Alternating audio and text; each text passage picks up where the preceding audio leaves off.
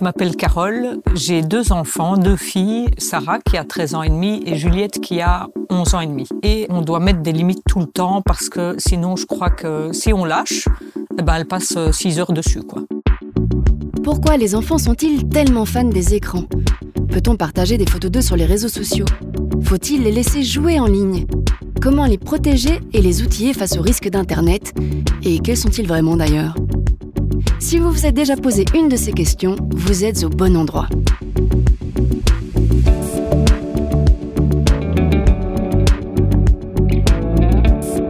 Bienvenue dans le podcast Parentalité numérique, une émission de BetterNet, le centre belge pour un Internet plus sûr. Dans chaque épisode, un parent et un expert partagent leur expérience pour répondre à toutes les questions que vous vous posez sur les usages du numérique des enfants, de la famille et même des parents. Dans le monde en ligne, comme dans le monde hors ligne, on a des devoirs et on a des droits. Droit à la vie privée, droit à l'image, droit à l'expression de soi, mais combien d'entre nous les connaissent réellement, ces droits? Et comment les protéger dans un monde ultra connecté? Dans cet épisode, nous allons découvrir comment s'assurer que les droits de nos enfants sont respectés tout au long de leur expérience numérique. Mais avant de rejoindre Carole, notre parent du jour, et Émilie du Conseil supérieur de l'éducation aux médias, voici quelques chiffres clés sur le sujet. En 2023, Child Focus a traité pas moins de 160 cas de sexting non consensuel. Le sexting non consensuel, c'est le fait d'imposer à une personne des photos à caractère sexuel ou de partager des photos intimes d'une personne sans son consentement. Ce phénomène est l'une des nombreuses conséquences du non-respect des droits des enfants en ligne, au même titre que le vol d'identité ou le partage de photos d'une personne sans son consentement. Et ça, ça peut aussi concerner les parents qui partagent des photos de leurs enfants sur les réseaux sociaux. En Flandre, l'enquête Medianest révèle que 65% des parents partagent des photos de leurs enfants en ligne, même si ce chiffre diminue à mesure que les enfants grandissent, et que 56% de ces contenus sont partagés avec le consentement des enfants. Et d'autres chiffres nous en apprennent plus sur les préoccupations des parents.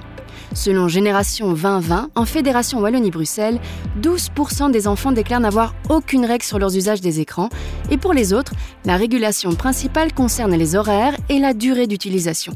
Les activités spécifiques de l'enfant semblent passer sous le radar.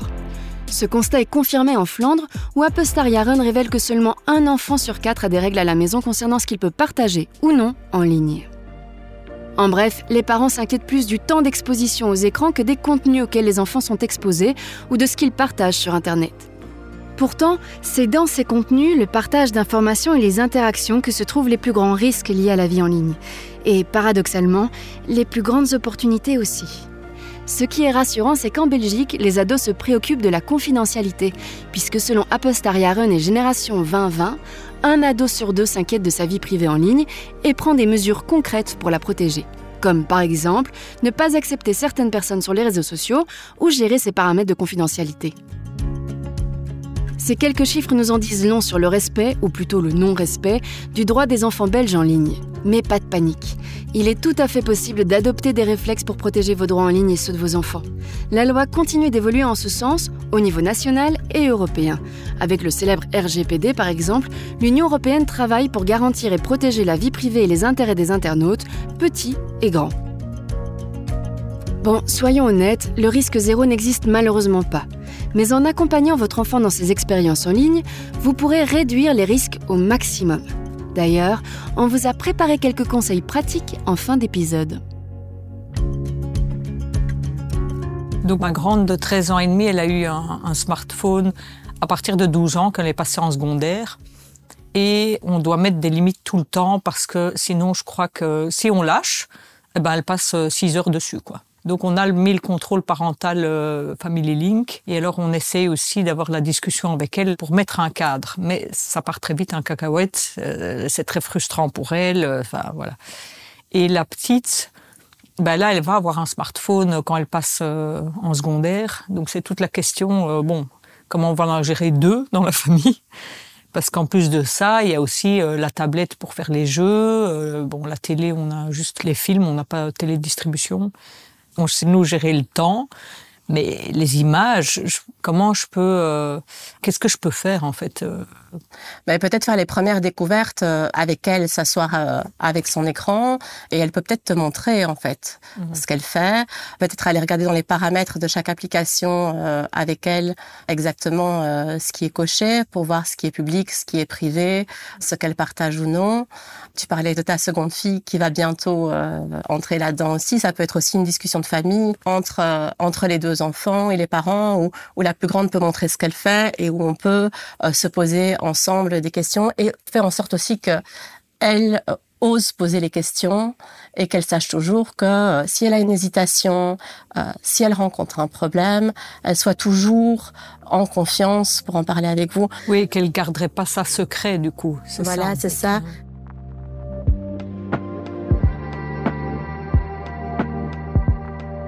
Et selon toi, est-ce que vous avez la même définition, euh, les parents et les enfants, de ce qu'est la vie privée et de ce qu'on peut partager avec tout le monde Non, sans doute pas. Hein. Sans doute pas. Donc c'est vrai que ce serait important d'en discuter avec elle.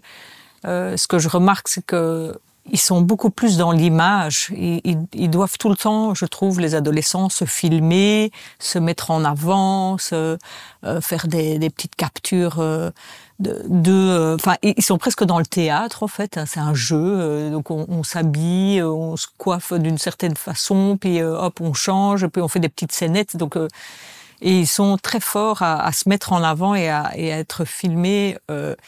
Et donc pour moi, je trouve que ça fait déjà partie un peu de la vie privée. Et pour elle, ça, je pense que c'est du public. Enfin, parfois, elle a des comportements comme ça de, devant ce petit écran. En... Bon, elle a que 13 ans et euh, elle veut mettre des faux ongles et faire des postures d'une nana qui en a 20. Euh, je trouve ça un peu bizarre et à la fois, ben, je vois que c'est un peu leur code, leur mode là, euh, et donc je peux pas non plus empêcher ce, cette mouvance.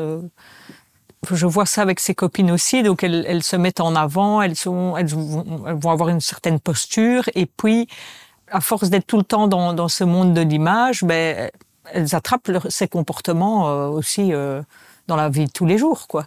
Et donc, comment je peux faire pour être sûr que toutes ces photos se trouvent pas comme ça euh, sur le réseau public quelles sont les techniques que je peux utiliser pour essayer de cadenasser un peu ça? euh, La technique, c'est de faire avec elle, vérifier que son profil euh, est bien privé, vérifier avec qui les, les images qu'elle partage euh, sont partagées, lui donner comme conseil, en tout cas, de ne jamais donner ses coordonnées publiquement.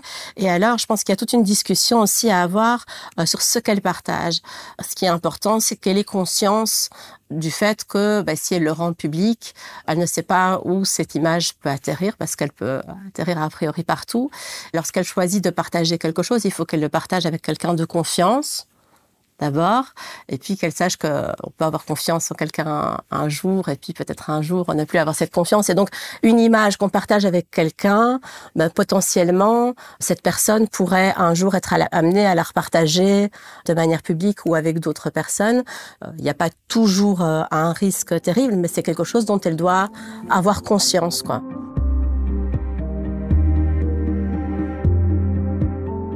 Concernant euh, tes usages, donc tu es pas sur Facebook et donc tu ne partages pas toi d'images de tes enfants. Non, parce que euh, effectivement pas sur Facebook. Après, je suis beaucoup sur WhatsApp, mais via des groupes, les différents groupes. Et là, on partage beaucoup, mais donc ça reste des groupes privés. Est-ce qu'il était déjà arrivé que, que d'autres personnes partagent des photos de tes enfants? Oui, ben voilà, ma maman est sur Facebook. Quand je lui partage des petits moments de notre vie de famille, ça lui est déjà arrivé plusieurs fois de mettre euh, comme ça euh, des photos de nous euh, sur Facebook. Et mon mari qui est sur Facebook me dit tiens elle a ressorti une photo je ne sais pas comment ça se fait et donc voilà.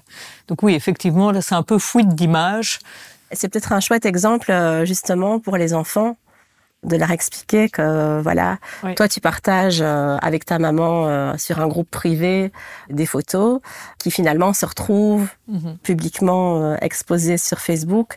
C'est un, un, exemple vraiment concret de ce qui peut se passer pour aborder justement euh, le droit à l'image oui. et le consentement pour le partage des oui, photos. Oui, c'est vrai, tout à fait. Et par exemple, la petite Juliette, donc qui a presque 12 ans, elle est très attentive à ça quand on prend une photo d'elle, euh, elle veut regarder la photo, mais elle veut absolument pas qu'on publie. Je crois qu'ils en ont beaucoup parlé à l'école primaire.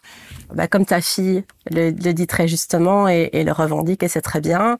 Son image lui appartient. Et donc, euh, pour rediffuser son image, euh, il faut l'accord de ses parents. Mhm. Et à partir de ses 12 ans, son accord à elle aussi c'est quelque chose qui peut en fait se faire euh, dès le plus jeune âge. Euh, lorsqu'on prend un enfant en photo dans n'importe quelle situation, avoir ce réflexe de lui demander si on peut. Et devant lui aussi, lorsqu'on prend euh, des gens en photo, de toujours demander l'autorisation. Je pense à un exemple, on est à la plaine de jeu, on veut prendre son enfant en photo euh, parce qu'il s'est fait un petit copain sur le toboggan. Ben, on ne prend pas une photo, ce que certaines personnes euh, font parfois, euh, de cet enfant, sans demander l'accord aux parents. Et je pense que quand les enfants sont aussi témoins de cette demande à chaque fois avant de prendre une photo de la part de leurs parents, eh bien pour eux c'est une évidence qu'on ne prend pas une photo sans avoir demandé le, consentement. Et ça pose les, vraiment les bases des apprentissages qu'ils feront plus tard euh, lorsque euh, ils iront sur les réseaux sociaux et euh, qui se demanderont s'ils partagent leur image ou pas. Et ça, construit un apprentissage sur le long terme. J'ai été étonnée de voir comme euh, ma grande de 13 ans arrivait finalement à dévier le contrôle parental sur son propre téléphone en prenant discrètement euh, nos, nos, téléphones à nous, en jouant sur le Family Link et en, ou en l'installant sur une tablette et en jouant. Et donc il y a eu plein de fois où nous on a mis notre contrôle parental paramétré et en fait il était complètement bousillé parce qu'elle arrivait à changer le programme euh, et à contourner euh, la règle. En fait, ils sont très très doués pour ça, c'est incroyable. Oui, bien sûr. Et voilà, c'est pour ça que ce qui est vraiment important, c'est que voilà, un contrôle parental peut bien sûr avoir euh, une utilité de limitation du temps. L'idée n'est pas du, tout de dire que c'est parfaitement inutile, mais ça ne peut pas remplacer le dialogue qu'on a avec son enfant pour pouvoir lui expliquer pourquoi pour vous ces règles sont importantes, euh, quels sont les enjeux, parce que vous votre but c'est pas de lui interdire quelque chose, vous votre but c'est que qu'elle soit consciente, qu'elle soit critique et mmh. qu'au final de plus en plus elle puisse être autonome mmh. dans la gestion euh, qu'elle fait, mais ben, justement des risques qu'elle pourrait qu'elle pourrait rencontrer. Et donc tout ce dialogue va pouvoir petit à petit euh, nourrir ça et elle deviendra de, de plus en plus mature euh, par rapport à ça, de plus en plus critique. Elle se posera des questions bah, différentes forcément euh, en grandissant que vous pourrez amener ou que l'école amènera ou qu'une difficulté rencontrée pourra amener aussi. Et elle deviendra de plus en plus autonome euh, par rapport à tous les enjeux de, de ces usages parce qu'ils sont, ils sont nombreux. Oui, c'est ça. Je pense que en tant que parent, on a toujours peur de mal faire. On se dit toujours je devrais faire plus comme ci, plus comme ça. Et je pense que dans tout ce que tu as raconté, voilà, tu peux vraiment être euh, rassuré t'essayes de d'entretenir un dialogue le plus possible euh, avec tes filles. Tu te poses plein de questions. On se demande toujours ce qu'on pourrait faire euh, en plus. On peut toujours faire plus et c'est très bien, mais il faut aussi avoir conscience que en tant que parent que ce qu'on fait c'est le meilleur pour ses enfants. Pour terminer cet épisode, voici trois conseils pour veiller au respect des droits de vos enfants en ligne. On vous le dit tout de suite, pas besoin de tout contrôler ni d'être des geeks de l'Internet pour y parvenir. En tant que parent, votre mission c'est de transmettre quelques principes clés pour garantir que vos enfants soient respectés tant en ligne que hors ligne. Un accompagnement éclairé et bienveillant sur les réseaux sociaux dès leur plus jeune âge, c'est ça la clé. Premier conseil, réfléchissez avant de publier. Bien qu'Internet et les réseaux sociaux soient perçus comme des espaces virtuels, ce sont en réalité des plateformes publiques et accessibles à tous. Ce qui est partagé en ligne reste en ligne. Il est donc important de transmettre aux enfants la notion de la responsabilité numérique, pour qu'en grandissant, ils puissent respecter leur intégrité et celle des autres. Vous avez l'habitude de poster des photos de vos enfants sur les réseaux? Discutez-en avec eux. Qu'en pensent-ils L'importance du consentement est incontournable. Transmettez cette valeur à vos enfants afin qu'ils soient capables d'exprimer leurs propres choix et de respecter ceux des autres. Le consentement est la clé lorsqu'il s'agit de publier sur les réseaux sociaux, que ce soit des photos ou des informations, surtout lorsqu'elles concernent aussi d'autres personnes. D'ailleurs, vous pouvez servir de modèle en demandant toujours à vos enfants avant de publier des photos d'eux, dès leur plus jeune âge. Un petit réflexe à adopter qui peut tout changer. Conseil numéro 2. Choisissez les bons paramètres de profil. Choisissez soigneusement les paramètres de confidentialité pour votre profil et celui de vos enfants en vous demandant qui peut voir les contenus que je partage et qui peut me contacter et comment puis-je empêcher quelqu'un de le faire. Discutez-en avec vos enfants en leur expliquant l'importance d'avoir un profil privé et de ne pas partager constamment des informations personnelles. Notez que certaines informations telles que le nom et la photo de profil sont publiques par défaut sur la plupart des plateformes. Dès lors, optez pour une photo de profil neutre et non suggestive. D'autres détails tels que le numéro de téléphone ou l'adresse mail peuvent être rendus privés ou partagés de manière sélective. Décidez ensemble, avec vos enfants, de ce qui est le plus pertinent sur quelle plateforme et à quel âge. Et un dernier conseil tout simple pour la route, se googler. L'exercice de se googler soi-même est une expérience intéressante à faire ensemble avec vos enfants. Tapez votre nom dans Google, examinez les résultats et invitez votre enfant à faire de même. Cet exercice vous permettra de développer un esprit critique vis-à-vis du fonctionnement d'Internet et de l'utilisation de vos données. En vous prêtant à ce petit jeu, vous pourriez découvrir une photo de vous dont vous aviez oublié l'existence, des informations personnelles que vous ne pensiez pas avoir partagées, et plein d'autres petites surprises du genre. Et bien évidemment, les jeunes n'y échapperont pas non plus. En faisant cet exercice régulièrement, vous pourrez mesurer votre trace numérique et évaluer l'image que vous donnez de vous en ligne. Surtout, n'oubliez pas que vos enfants, comme vous, bénéficient du droit à l'oubli. Le droit à l'oubli, c'est la liberté de demander la suppression de contenus ou d'informations vous concernant, surtout s'ils ne sont plus pertinents, s'ils portent atteinte à votre vie privée ou s'ils sont partagés sans votre consentement. En appliquant ces trois conseils tout simples, vous développerez le sens de la responsabilité numérique de toute la famille. Si vous voulez en savoir plus sur les usages numériques des enfants, rendez-vous dans notre prochain épisode sur le site betternet.be ou sur le site parentsconnectés.be. Vous venez d'écouter le deuxième épisode du podcast Parentalité numérique. Cette émission a été réalisée grâce à la collaboration entre Child Focus, Média Animation, le Conseil supérieur de l'éducation média et MediaVays. Son financement est assuré par le programme Digital Europe de la Commission européenne dans le cadre du projet BetterNet.